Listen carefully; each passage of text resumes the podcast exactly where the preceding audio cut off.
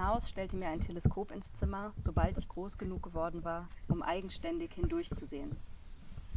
In jedem Schlafzimmer gab es eins, außerdem in der Bibliothek und im Wohnzimmer. Anfangs sah ich nicht viel, doch die Erwachsenen zeigten mir, wie ich das Teleskop einstellen und welchen Ausschnitt ich wählen musste, wie ich es pflegte und wie ich das Okular ordentlich säuberte. Deine Augen müssen sich an die absolute Dunkelheit gewöhnen. Keine Kerze, kein Ofen darf in der Nähe sein, damit du optimal sehen kannst, erklärten sie mir. Auch der Mond beeinflusste die Sicht. Bei Vollmond war es schwieriger, schwache Sterne zu erkennen, und natürlich durften keine Wolken am Himmel stehen. Die Erwachsenen verrieten mir auch, wie ich mich am Himmel zurechtfinden konnte. Von meinem Fenster aus suchte ich am besten zuerst mit bloßem Auge den Polarstern, der zirkumpolar ist, also das ganze Jahr über sichtbar.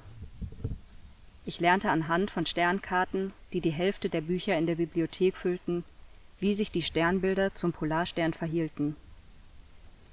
Ich begann, jede Nacht vor dem Schlafengehen durch mein Teleskop zu sehen, wie die Erwachsenen es auch taten.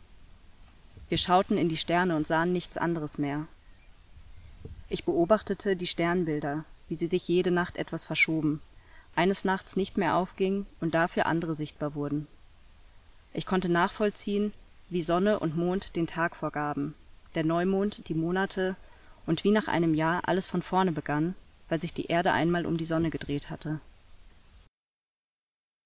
Wie bist du hierher gekommen zu diesem Literaturspaziergang? Ähm, also wie ich mich hier, mit mein, mein Körper hierher bewegt habe oder warum ich hier bin. Warum du hier bist? Okay. Ähm, also ich kenne Tatjana, ähm, die eben dieses Buch geschrieben hat. Ich glaube, die, das darf ich nichts Falsches sagen. Ich glaube, die Welt vor den Fenstern. Ja, genau. Ähm, genau, weil, ähm, ja, ähm, wir haben so ein, also wir kennen uns schon ein bisschen länger ähm, und ich war selber auch in Hildesheim. Ähm, Ah, du kennst sie persönlich? Wieder, genau, ja, ja. Okay. da haben wir uns dann auch wieder getroffen. Ähm, ich habe 2014 auch beim Litradio ähm, Bossa Nova mitorganisiert so ein bisschen Ah, auf der cool. Litradio-Bühne.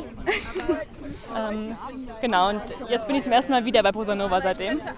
Ah, wow. Und weil ich Tatjana halt persönlich kenne und ihr Buch auch sehr gern gelesen habe, dachte ich, ich ähm, komme mal mit zum Literaturspaziergang. Was hat euch dazu bewegt, zu diesem Spaziergang zu kommen? Ähm, mal rauskommen. Ja, genau das gleiche bei mir. Wenn ich schon in Hildesheim bin, dachte ich, äh, will ich auch ein bisschen das Umland mitnehmen. Da kommt ihr eigentlich nicht von hier.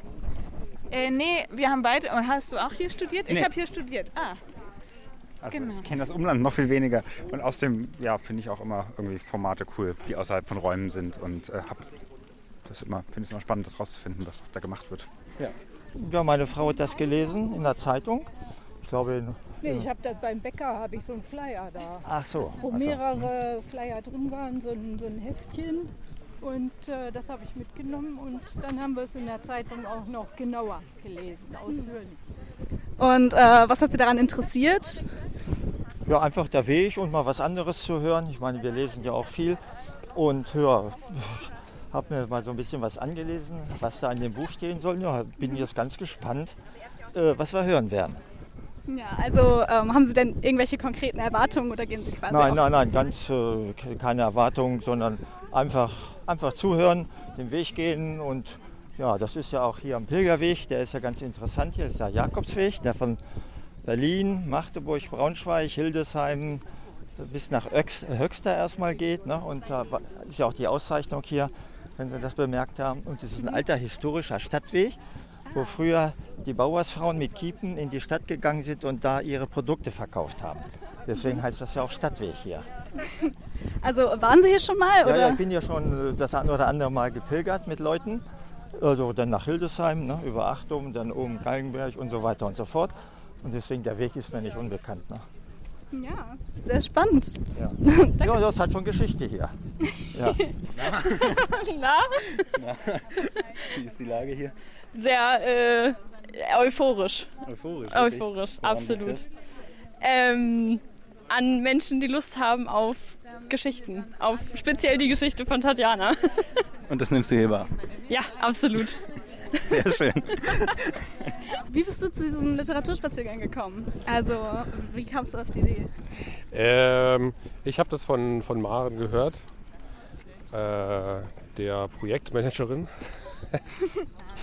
genau, und äh, weil ich zu Besuch bin und ich habe gedacht, es ist gutes Wetter, ich schließe mich einfach mal an. Na, Ja, gibt es was zu berichten hier? ähm, es ist ziemlich warm. Sieht so aus. Das ist eine Kulturtortür, ne? Also, weißt du? ja. Es Begriff. schmerzt. Guter Begriff. Ja, ich freue mich, dass wir ankommen. Es tut echt weh, alles. Alles tut weh. Ja, Wie sieht's mit Sonnencreme aus? äh, ja, ich bin schon, das habe ich schon die erste Schicht aufgetragen. Ähm, ich hoffe, ich hoffe, das wird's. Sind Sie hinter mir hergelaufen? Und hab mich dann Ja, ich, ich habe sie erfolgt, verfolgt. Ja, genau. Was darf ich Ihnen antworten oder so? Ähm, ja, wie kommen Sie zu diesem Spaziergang? Waren Sie auch schon beim Prosanova Festival? Gehört. Äh, hier, meine Freundin hat sozusagen, äh, ja, wir- wir erfahren über die Hildesheimer Zeitung, ne? Über die Hildesheimer Zeitung erfahren, dass dies, diese Veranstaltung oder dieser Spaziergang heute hier stattfindet. Wie ist es? Es ist heiß und es gibt kein Wasser. Das und stimmt. äh, fühle mich ein bisschen geki- gekidnappt, ehrlich gesagt. Ja. Das, äh, über das Kidnapping hatte ich auch schon nachgedacht. Ja. Ja, wir werden jetzt hier so Kulturelles Kidnapping. quasi. Ich habe schon gerade Kulturtortur. Nee, Tortur, ja. Tortur, ja genau. Ja, ja. Ja, wie man das so sagt. Ähm, ja, vielleicht kommt auch irgendwann mal ein Lüftchen so, aber ähm, es gäbe natürlich Wälder und Seen und solche Orte. Aber ja, das Feld ist auch schon, hat auch was äh, Ja, Pittoreskes. das gibt schon den Ausblick. Ich habe in der Zeitung davon gelesen und da wurde das vorgestellt und das hat mich besonders angesprochen, dass es hieß, dass es ja auch etwas gibt für den geistigen Rucksack. Wir sind ja alle, ne, finde ich, eher materiell orientiert und wo gibt es was zu essen und so weiter. Und das fand ich jetzt super, in der Natur sein und für den geistigen Rucksack was mitnehmen. Ich hoffe, berührt zu werden. So offen bin ich.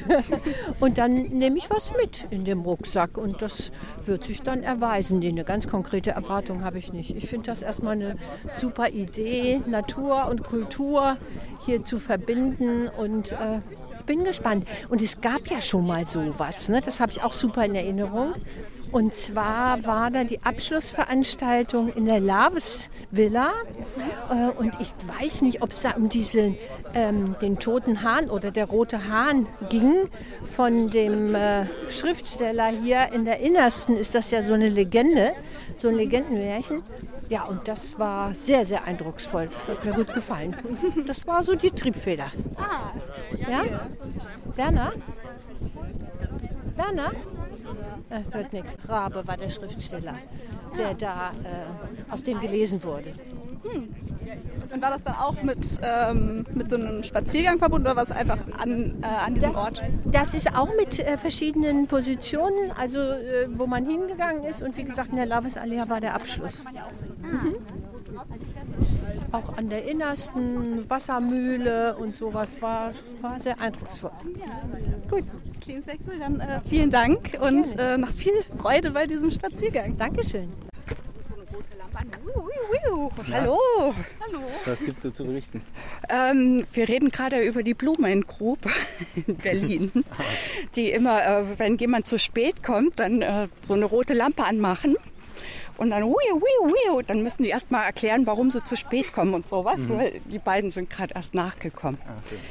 Aber wir freuen uns, dass es noch geklappt hat und dass wir dabei sein können und sind schon ganz gespannt Ja. auf die Literatur. Wisst ihr denn etwas über die Autorin? Habt- Was habt ihr so für Erwartungen? Also, ich erwarte eine junge Frau, die schon mal Prosa, Prosa Nova mit organisiert hat und in Hildesheim studiert hat. Und über das Buch weiß ich nur, dass es irgendwie ganz strange in so einem abgelegenen Haus.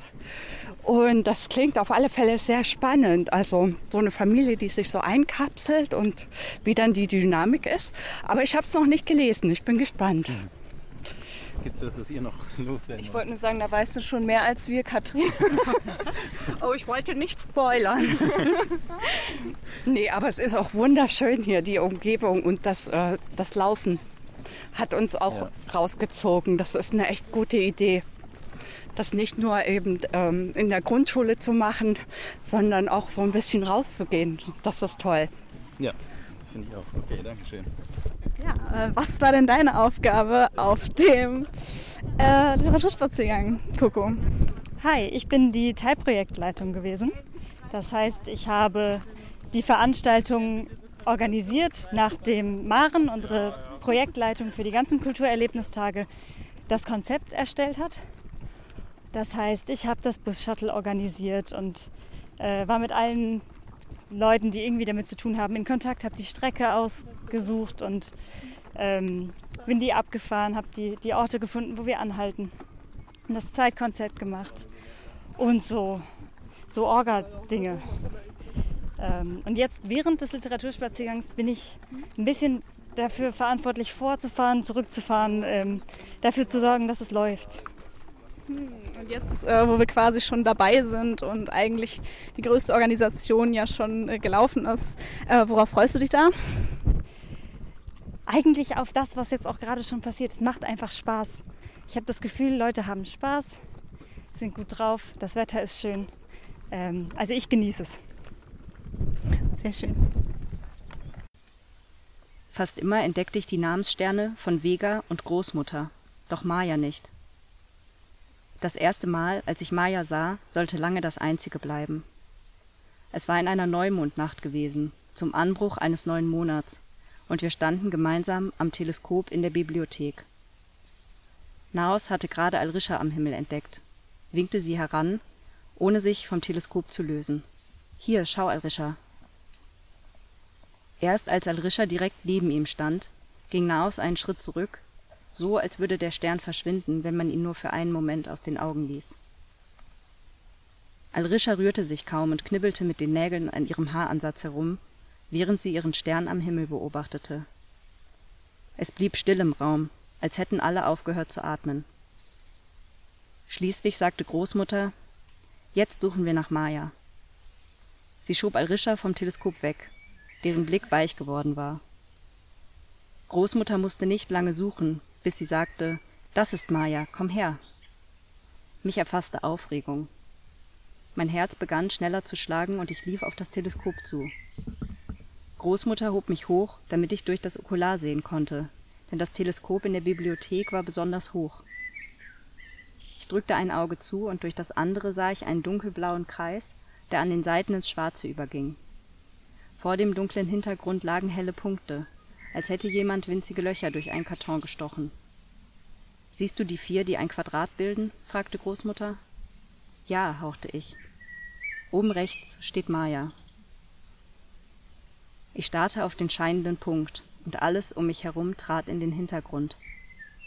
Es war, als wäre in diesem Moment, als wäre ich in diesem Moment ganz allein, ich spürte nicht einmal mehr Großmutters Arme, die mich hielten. Der restliche Sichtausschnitt verschob sich, als würde er sich öffnen wie zwei Flügeltüren, durch die ich mit meinem Blick hindurchgehen konnte. Es fühlte sich an, als käme ich mit jeder Sekunde näher an Maya heran, als würde ich auf ihn zugehen können. Nach kurzer Zeit hatte ich das Gefühl, nur noch meinen Stern sehen zu können, so groß und hell, wie sonst nur Vega schien. Nach dieser Nacht spürte ich eine besondere Energie in meinem Körper. Es kribbelte unter meinen Fußsohlen, ich schlief später ein und hatte weniger Appetit. Manchmal bildete ich mir ein, dass ich Maya wiedergefunden hatte. Dann rief ich aufgeregt nach Großmutter oder Vega, doch wenn sie angelaufen kamen und durch mein Teleskop sahen, schüttelten sie die Köpfe. Nein, Liebes, das ist nicht Maya, tut mir leid. Kein anderer Stern schaffte es, mich so in seinen Bann zu ziehen. Selbst dann nicht, wenn ich einen Stern für Maya hielt. Es entstand eine tiefe Sehnsucht in mir, Maya wiederzusehen, aufgesogen zu werden vom Himmel wie in der Neumondnacht. Das besondere Gefühl wich einer Leere, die ich zuvor noch nicht gekannt hatte. Ich begann die anderen darum zu beneiden, dass sie ihre Namenssterne öfter sehen konnten, und wurde mir immer sicherer, dass darin der Grund lag, weshalb ich mich oft ausgeschlossen fühlte. Vega zog ihre Gelassenheit und Wärme daraus, dass ihr Stern so klar war. Sie konnte ihn für lange Zeit am Stück beinahe jede Nacht sehen, es brachte sie gelegentlich um den Schlaf, und manchmal veränderte sich ihr Wesen durch die vielen Stunden mit Vega, doch wer konnte es ihr verübeln? Die unzähligen Stunden brachten sie durch Zeiten, in denen Vega nicht vor unsere Fenster trat, luden meine Tante auf. Ähnlich war es bei Großmutter. Ich wollte auch jede Nacht, Stunde um Stunde, viele Nächte am Stück, nur Maya anschauen, aber es ging nicht. Es frustrierte mich besonders, wenn am Frühstückstisch darüber geredet wurde, dass einer der Namenssterne wieder aufging für eine Weile und über die betreffende Person eine unübersehbare Vorfreude hereinbrach. Ich verzweifelte daran, wenn Maya zwar am Himmel stand, ich ihn aber nicht sehen konnte, weil in einer Nacht Wolken davor standen, in der nächsten schlechte Sicht herrschte, es dann Vollmond wurde und der Vollmond einen trüben Schleier am Himmel hinterließ. Trotz meines Wissensdurstes, so viel wie möglich über die Sterne zu erfahren, schloss sich die Leere nicht, die die zähe Abwesenheit von Maya am Nachthimmel in mir auslöste. Ich wollte näher an das Firmament herantreten. Ich wollte so, wie ich näher an einen Schrank herantreten konnte, um die Maserung des Holzes zu erkennen, näher an den Himmel herantreten, näher an den Plejadennebel, bis Maya wieder deutlich vor mir stand. Einmal fragte ich Vega, ob das möglich wäre. Die lachte schallend und schüttelte den Kopf. Nein, mein Schatz, das ist wirklich unmöglich. Ich versuchte, meine tiefe Enttäuschung zu verstecken, denn offenbar hatte ich mich mit der bloßen Frage schon lächerlich gemacht. Die einzelnen Sterne des Plejadennebels sollte ich erst wieder am Himmel erkennen, als ich den Bezug zu Vega und all den anderen längst verloren hatte. Je mehr ich mich nach Maya sehnte, desto häufiger saß ich auch tagsüber an den Fenstern.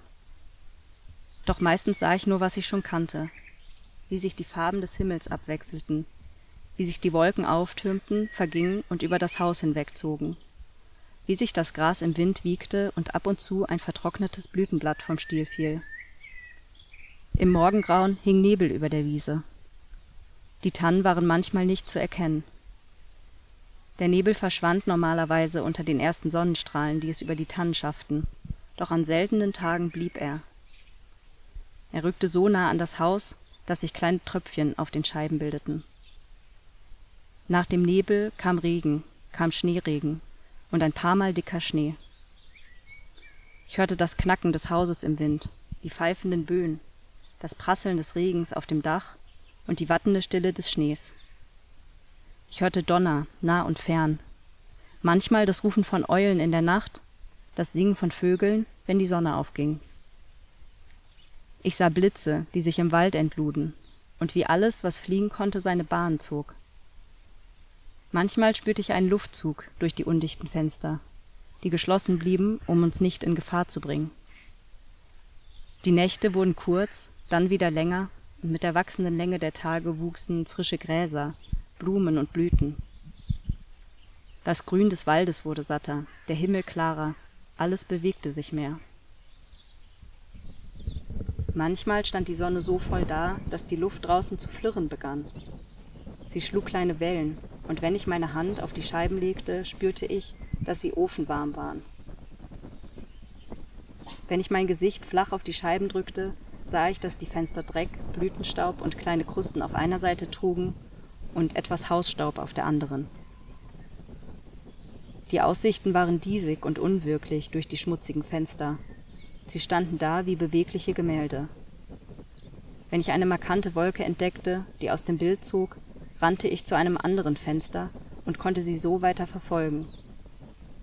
Wenn die Sonne gerade untergegangen war, sah der Tannenwald aus wie ein Scherenschnitt unzähliger Gesichter mit spitzen Nasen, Lippen und Haarschöpfen. Die Spitzen wiegten sich je nach Witterung im Wind oder standen ganz still in die Höhe wie Bleistifte. Der Himmel darüber konnte Farben abbilden, die im Haus nicht vorkamen. Das Blau und das Rosa bis Rot waren so leuchtend, wie es kein Stoff hätte sein können. Auch das Schwarz des Himmels hatte eine Tiefe, zu der ich keine Vergleiche ziehen konnte.